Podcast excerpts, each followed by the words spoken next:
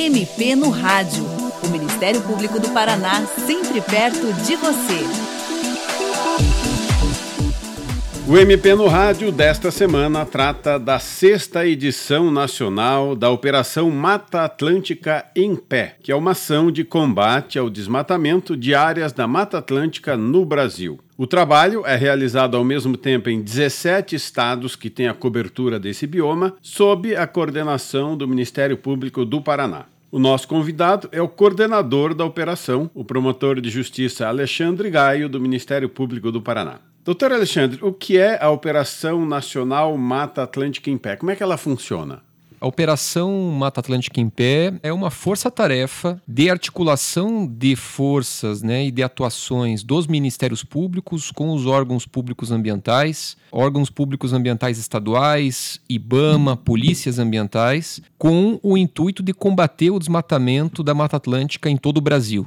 Então, nós temos nos 17 estados da federação essa articulação entre os ministérios públicos e os órgãos de fiscalização, e começa essa articulação com a identificação dos principais polígonos de desmatamento não autorizado do biomata atlântica, e a partir do momento que se identificam esses polígonos, há um cruzamento de dados e de informações para se saber quem são os proprietários, quem são os responsáveis, se há ou não autorização, e a partir do momento em que isso é feito, então se planeja quais são as prioridades de atuação para a operação propriamente dita e que realizam uma concentração de esforços para fiscalização, seja presencial, seja remota, dessas supressões de vegetação nativa em todo o país. O senhor falou que são definidos polígonos e identificados se há o desmatamento. Como é que isso é feito?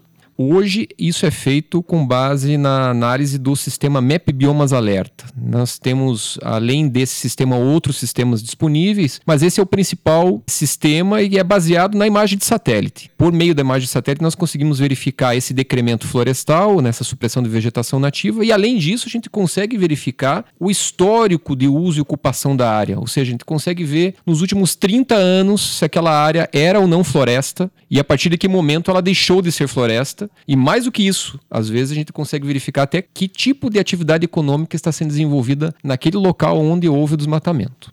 Essa é a sexta edição nacional da operação e a sétima no Paraná, não é? Começou no Paraná e depois se estendeu para todo o país. Como tem sido essa renovação todo ano da operação?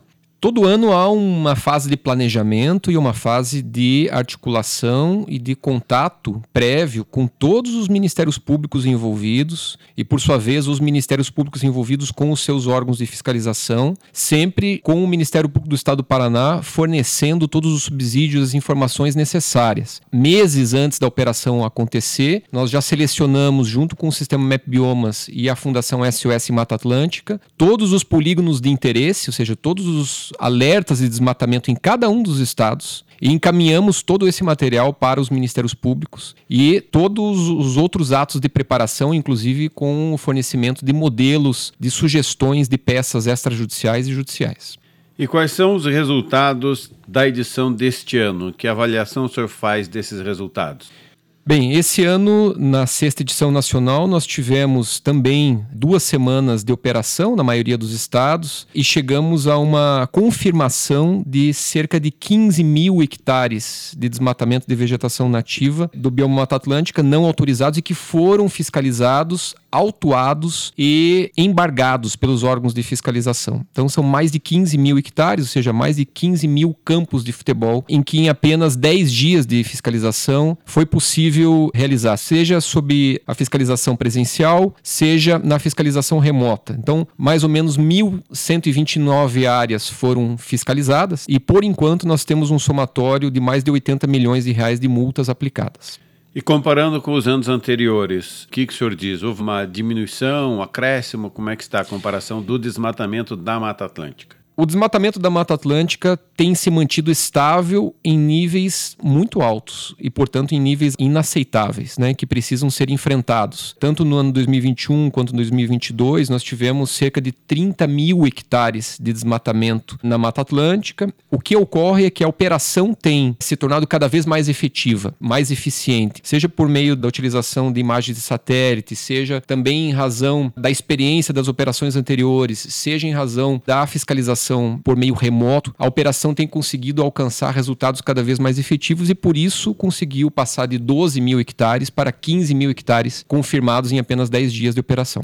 O Rio Grande do Sul parece que este ano não participou por conta das enchentes, foi isso? O Rio Grande do Sul participou parcialmente, apenas com o IBAMA é, realizando a operação lá nos campos de altitude. Então, o IBAMA realizou fiscalizações importantes, inclusive com a lavratura de autos de infração em termos de embargo, em razão da supressão ilegal de vegetação nativa de campos de altitude. Mas, tradicionalmente, a Polícia Ambiental daquele estado, que sempre desenvolve um excelente trabalho na operação, estava totalmente direcionada com seus esforços direcionados para ajuda humanitária em razão do desastre socioambiental naquele estado. Doutor, então, se eu entendi pelo que o senhor disse, fiscaliza remotamente por satélite, GPS, vai acompanhando. Quando tem o alerta de área desmatada, então aí vão para o campo os fiscais, a polícia, o Ministério Público e vê se realmente houve desmatamento ilegal e aí multa as pessoas, embargam aquela área. É esse o procedimento, o processo? Na prática, o que a gente tem é que todas essas informações já são obtidas previamente, seja por meio da imagem satélite, seja por meio do cruzamento de dados. A fiscalização ainda vai a campo na expectativa de buscar verificar se existe uma continuidade, uma ampliação daquele desmatamento, eventualmente até para eventual necessidade de apreensão de máquinas, apreensão de produtos obtidos de modo ilícito ali, por exemplo, a madeira ilicitamente cortada, e também para verificar a possibilidade de se identificar o proprietário no local da infração para ele já receber o auto de infração. Porque de fato é possível que todos esses dados, todas essas informações e essas providências administrativas, inclusive o auto de infração e o termo de embargo, possam ser realizadas na maioria das vezes dentro do escritório do órgão ambiental.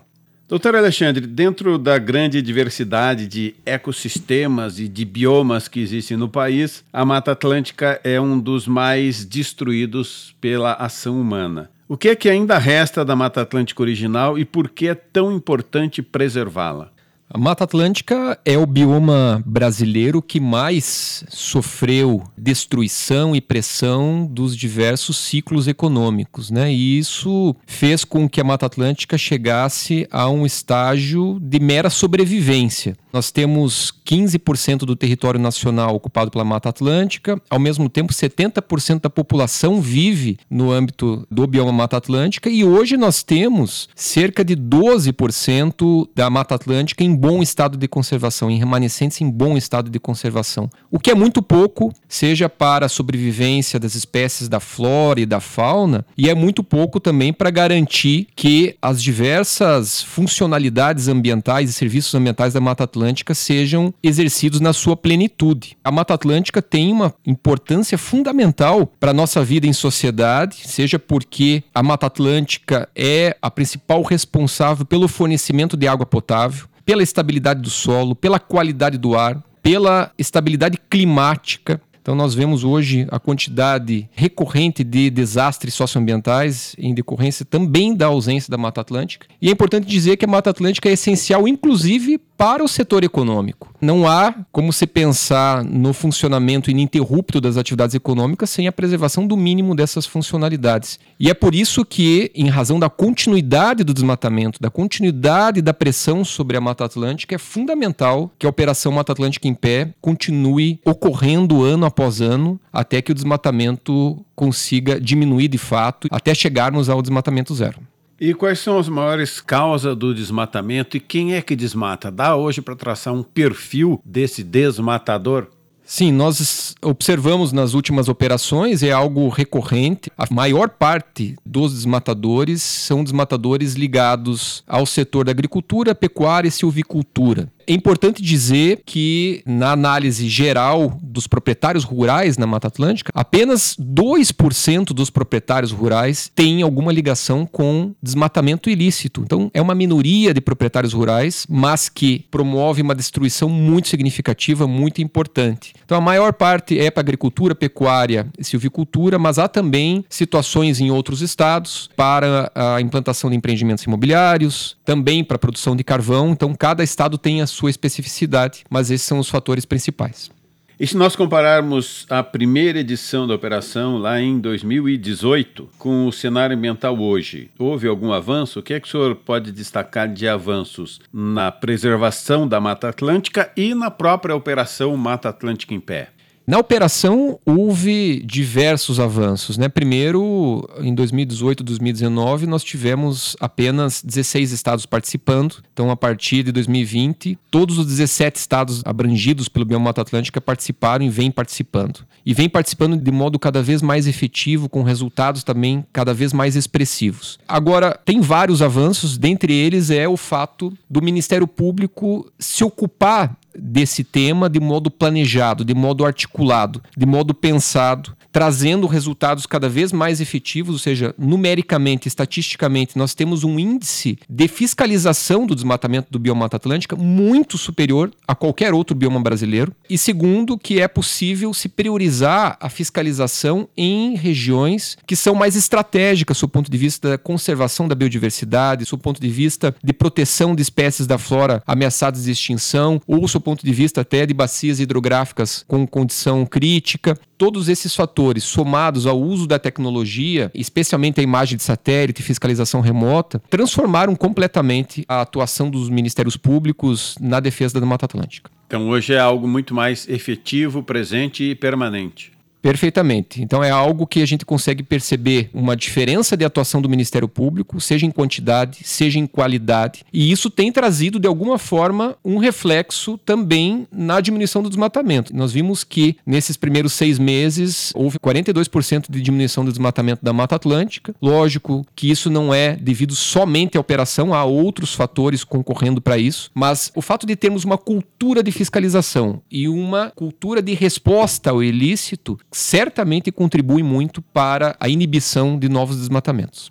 Doutor, o senhor que trabalha isso aí no seu cotidiano no Ministério Público, quais o senhor diria que são os maiores desafios para a preservação ambiental hoje, num aspecto assim mais geral, também da Mata Atlântica, mas em geral? Primeiro, me parece que, em relação à proteção da Mata Atlântica, além da operação propriamente dita, é fundamental estancarmos a dinâmica de mercado baseada no desmatamento ilegal. Esse é o segundo passo que precisa ser dado, seja na interrupção do crédito, dos financiamentos àqueles que desmatam ilegalmente, e isso já é possível acontecer. Temos já o exemplo do BNDES, que já exige do interessado a demonstração de que ele tem autorização para aquele desmate, para a utilização daquela área seja em relação ao próprio mercado, o setor econômico que compra esses produtos. Quem compra os grãos, a soja, o milho e quem compra os produtos da silvicultura precisa também demonstrar a sua boa prática e verificar que esses produtos não são originários de áreas ilegalmente desmatadas. Esse é o próximo passo que precisa ser dado para que a gente consiga um caminho mais efetivo do desmatamento zero. Doutor Alexandre, muito grato pela sua participação no programa de hoje. E você, ouvinte, também pode participar do MP no Rádio. Envie seus comentários e sugestões pelo e-mail mpnoradio.mppr.mp.br ou pelo telefone 41 3250 4469. O programa desta semana teve produção de Murilo Lemos Bernardon, edição e apresentação de Tomás Barreiros. Até a próxima! Você ouviu MP no Rádio, uma produção da Assessoria de Comunicação do Ministério Público do Paraná.